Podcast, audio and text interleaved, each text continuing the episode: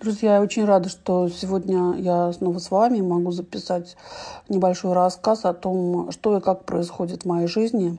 Я напомню, что я переживаю карантин в Барселоне, так уж получилось, и здесь я уже нахожусь больше месяца. Неукоснительно выполняю все требования испанских властей, выхожу на улицу в маске, надеваю перчатки, э, хожу только в магазин, который от нас в 100 метрах, ну и все остальное тоже, вы понимаете, по-другому просто нельзя. Вот. Что рассказать нашей жизни? В Барселоне сейчас уже наступает такая явная весна, входит в свои права. Почувствовался особенный воздух, запахом каких-то сладко пахнущих растений. Мне приятно видеть, что на соседских балконах залили цветы. Терпкая южная весна. И уже ждем, когда в магазин завезут черешню и мушмулу. Помню времена, когда все это было в другом режиме, когда я э, сидела на спортивной площадке в старом районе города, смотрела, как мои мальчишки играли в футбол. Все это было очень мило. Сейчас другая ситуация. Да, кстати, я тут недавно простудилась. Все выбегала на балкон, все нюхала пришедшую весну, наслаждалась новыми ее запахами, переохладилась.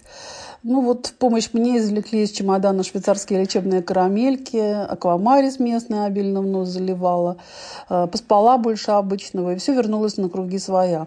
Я хочу э, напомнить, что все простуды, риниты, фарингиты, недомогания ведь остаются с нами. Не надо дергаться и торопиться думать, что вот зловещий коронавирус э, вас посетил и в вас внедрился. Не надо беспокоиться об этом. Вот. Ну, а так, если говорить о том, что у нас хорошего, вот мы связались с польским магазином и э, взяли целых 4 килограмма творога. Русскому человеку ведь без сырников, без запеканки, просто без творожка с чаем жить тяжело. Поэтому э, решили, что 4 килограмма будут как раз весьма кстати, особенно в предпасхальное время. Я лично очень скучаю по творогу. Это, кстати, первый раз, когда мы будем его кушать. Нашему младшему купили трубу. Напомню, что у меня два внука со мной вместе. Одному 11, другому 13 лет. Хорошие мальчишки. Конечно, кочевряжутся со страшной силой, но все равно хорошие. Так вот, младшему купили трубу, и теперь он выходит на балкон в 20 часов, когда звучат аплодисменты испанским врачам, и играет какую-то свою мелодию. Получается довольно кстати. Вчера он ужасно стеснялся это сделать, сегодня как-то вот немножко посвободнее. Вот, но все равно по-моему, это симпатично, что он так делает. А, а так, сегодня Великий Четверг, э, Страстной недели. Ну вот по народным э, обычаям, которые поддерживает церковь, надо самому помыться, надо вымыть и выдроить квартиру, приготовить, э, покрасить яйца, начать готовить паски, за каждым из моих закреплен участок, так что до обеда все будет закончено. Недаром этот день еще называют чистым четвергом. Вот, вот такие э, новости были сегодня. Так вот мы живем. И я думаю, что, в общем, это хорошие новости. Я рада, что это так. Ну, меня часто спрашивают, как мы проводим время на нашей подводной лодке. Я бы сказала, что прекрасно. Ну, конечно, уборка, готовка, уроки, дополнительные занятия по тем предметам, где есть какие-то заминки.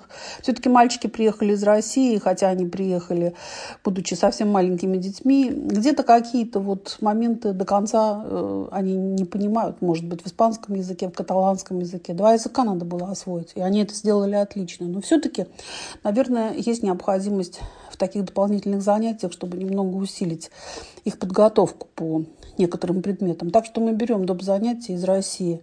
Это дело хорошее. Вот.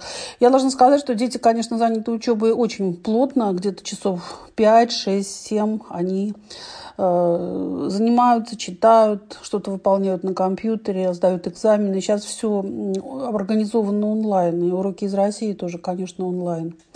Вот. Я всегда очень большое внимание уделяю книгам, которые специально из России, когда сюда приезжаю, привожу для них. Так вот сейчас такая ситуация, что книги, все книги прочитаны.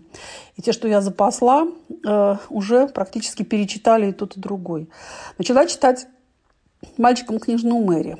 Напомню, 11 и 13 лет, самое время. Печорин, Грушницкий. В моей жизни это было ужасно давно.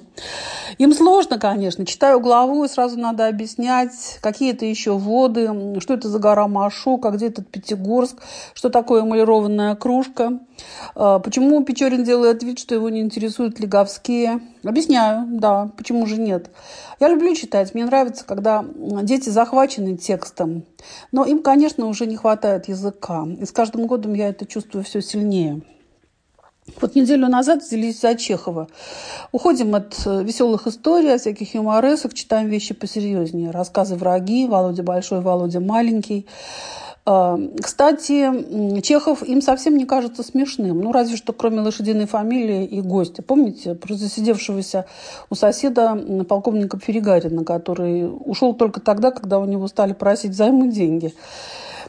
Э, я, честно говоря, тоже э, отношусь к юмористическим рассказам Чехова. Э, ну, не так, чтобы с восторгом, они мне не кажутся смешными, потому что Чехова до седьмого пота выжимал из себя шутки. Ему-то самому было не весело, надо было кормить семью, и вот эти юмористические рассказы давали неплохие деньги. Вот. А вот рассказы типа «Врагов», это, конечно, рассказы сильные, что тут говорить. Мальчишки морщат бы чехов, чеховские тонкости, ну, еще многие слова из э, чеховских больших описаний им надо понять. Да и те сюжеты, которые я им посылаю, я занимаюсь уже довольно давно тем, что у меня есть группа в WhatsApp, и каждый день я посылаю два небольших сюжета из истории культуры, географии, просто из истории, на самые разные темы.